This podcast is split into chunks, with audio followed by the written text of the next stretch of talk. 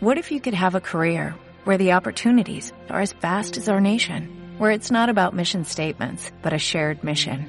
At U.S. Customs and Border Protection, we go beyond to protect more than borders, from ship to shore, air to ground, cities to local communities. CBP agents and officers are keeping people safe. Join U.S. Customs and Border Protection and go beyond for something far greater than yourself. Learn more at cbp.gov/careers.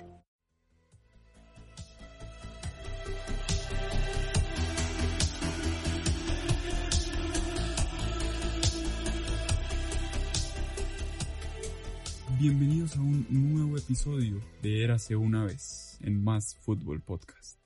El día de hoy, en la voz de Camilo Vargas, recordaremos el día en el que el Fútbol Club Barcelona derrotó al Real Madrid por 6 a 2. Los duelos entre Real Madrid y el FC Barcelona siempre han tenido un toque especial.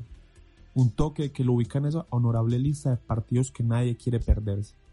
Entre los muchos resultados polémicos y anécdotas, existe uno de estos clásicos que aún hoy, 11 años después, saca sonrisas y despierta tristezas. Bienvenidos a Eras una vez, Real Madrid 2, FC Barcelona 6.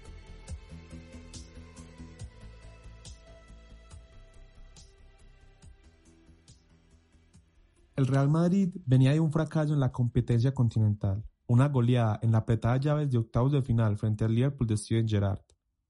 Pese a esto, la diferencia en la liga se había reducido a solo cuatro puntos y alcanzar al Barça ya no parecía una hazaña poco probable. Juan de Ramos, de Temerengue, se mostró optimista, pese a no contar con Snyder y Guti por lesión. No niego que estoy aquí, no solo por el hecho de que entré un año en tercera división y ha ido bien, sino por, por lo que había hecho en esta casa como futbolista. Es no sé si se hubieran atrevido a entrenar, a coger un entrenador que solo hubiera estado en tercera división. Y entiendo las dudas que tengan.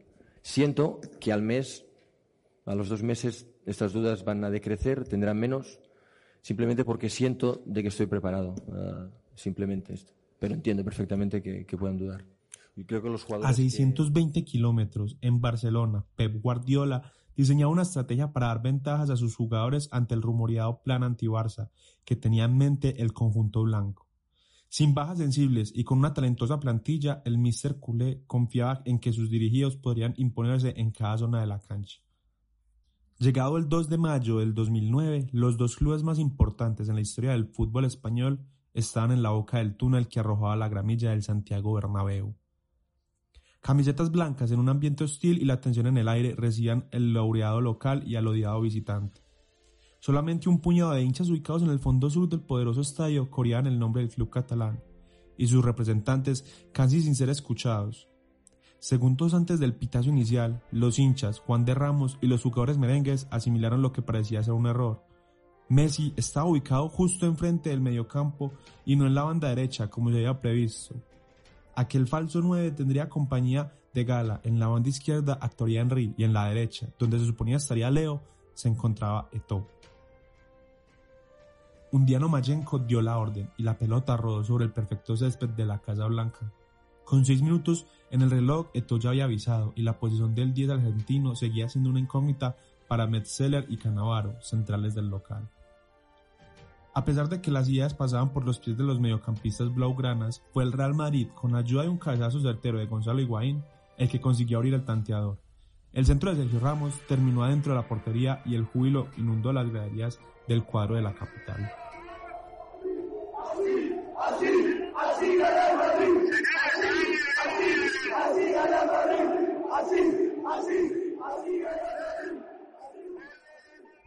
Entre el gozo y la felicidad que supone estar ganando un clásico en casa, el local perdió de vista por un segundo la indescifrable posición de Lionel Messi.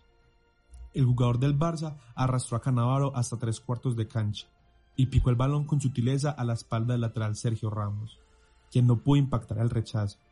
La pelota llegó a los pies de Henry, quien con un impacto de primera sorprendió a Casillas, que apenas salía del arco y el partido se ponía uno a uno. Sin respiro alguno, el visitante continuó atacando al cuadro local. Esta vez, Xavi, desde un tiro libre sobre la línea final, pondría la pelota en la cabellera de Puyol, quien impactó con potencia y celebró para la posteridad, besando el brazalete de capitán que se había sacado de su brazo. Con el orgullo herido, el Madrid empujó gracias al talento de Arjen Robben y la resistencia de Higuaín. El segundo logró asistir al primero y justo cuando parecía que se caía el estadio en otra celebración, el pie derecho de Víctor Valdés dijo que no al empate merengue. Con sed de triunfo, el Fútbol Club Barcelona continuó asediando el territorio rival. Se plantó y generó. Utilizando una sociedad de ensueño, Messi, Xavi e Iniesta se repartieron la pelota como golosinas por toda la media cancha. Primero intentó Leo, luego estuvo cerca todo, y después de varias ocasiones de gol claras, la hazaña de Arra, pivote defensivo del Real Madrid, regaló el balón en posición prohibida. De Xavi Hernández a Messi y de Lionel al fondo de las redes. En poco más de 30 minutos, el club culé no solo estaba ganando, sino que además estaba paseando al histórico equipo de Madrid en su propio patio.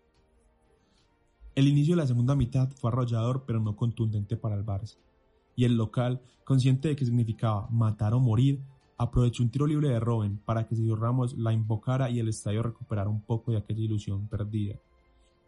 El partido se ponía 3 a 2.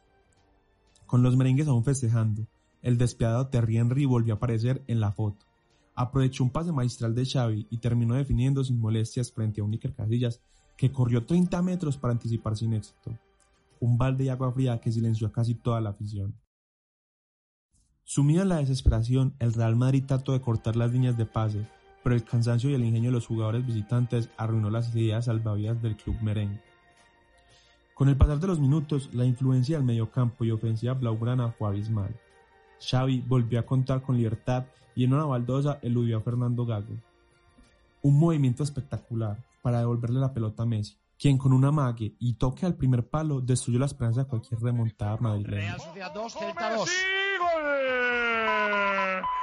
¡Qué golazo del Barça! ¡Qué golazo de Messi! ¡Qué pedazo de jugada del equipo blaugrana! algunos aplausos. ¿eh? ¡Qué golazo del Barcelona! ¡Qué combinación! Ahí Xavi con Messi. Xavi, Xavi. Messi tiró la mago y le ajustó el palo corto a Casillas. Marca el Barça, marca Messi. Ahora media hora de partido, Real Madrid 2, Barça 5. Los comentaristas de la TV española lo tenían claro. Aquel fútbol era el mejor fútbol del mundo y pocas veces se había visto y se verá una actuación igual. El club más emblemático de la historia siendo paseado en su propia casa. Para adornar el marcador, Gerard Piqué se propuso alargar el mismo, recuperó la bola en su propio terreno y emprendió una recorrida poco habitual en un defensor central, del catalán a Messi y de Messi al extremo camerunés, quien esperó la llegada de su zaguero y colgó un centro preciso que terminaría tras una segunda acción dentro de la portería del maltratado Casillas. El partido terminaría 6 a 2 y un Real Madrid humillado en su propia casa. Josep Guardiola y su Fútbol Club Barcelona no solo ganaron un clásico muy importante, también le dejaron claro a Europa y al mundo que estaban creciendo en España. Una escuadra de oro que conquistó todo lo que disputó, que enamoró, exhibió y llevó al balompié a otros niveles. Este episodio fue escrito por Camilo Sánchez, narrado por Camilo Vargas y editado por Santiago Palacios. Recuerda seguirnos en Instagram como arroba másfutbol.met.